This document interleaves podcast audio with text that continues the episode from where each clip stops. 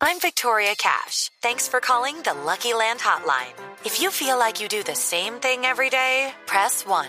If you're ready to have some serious fun for the chance to redeem some serious prizes, press 2.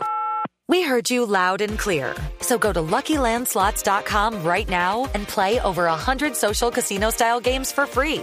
Get lucky today at LuckyLandSlots.com. Available to players in the U.S., excluding Washington and Michigan. No purchase necessary. VGW Group. Void prohibited by law. 18 plus. Terms and conditions apply.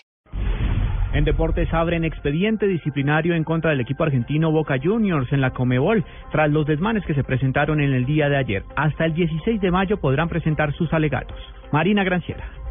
La Comebol sacó un comunicado en el que anuncia que Boca Juniors tiene plazo hasta sábado a las 2 de la tarde hora argentina para presentar su descargo por los incidentes del jueves en la bombonera. El organismo con sede en Luque, en Paraguay, lamentó lo sucedido e informó que se abrió un expediente disciplinario contra Boca. La versión principal indica que River Plate le daría en la clasificación y se cruzaría finalmente con Cruzeiro la próxima semana en los cuartos de finales. También indican que la sanción para Boca sería durísima incluso hasta circula la versión de que prohibirán la participación del equipo Xeneize en la próxima Libertadores del año 2016.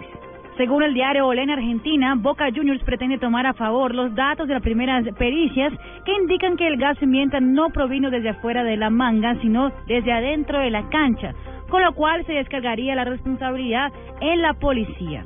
Entre tanto, fuentes policiales informaron a una agencia de noticias que tras las pericias realizadas de las camisetas de los jugadores de River, se confirmó que el químico hallado no corresponde con ninguno de los gases que utiliza la policía de Argentina. Marina Granciera, Blue Radio.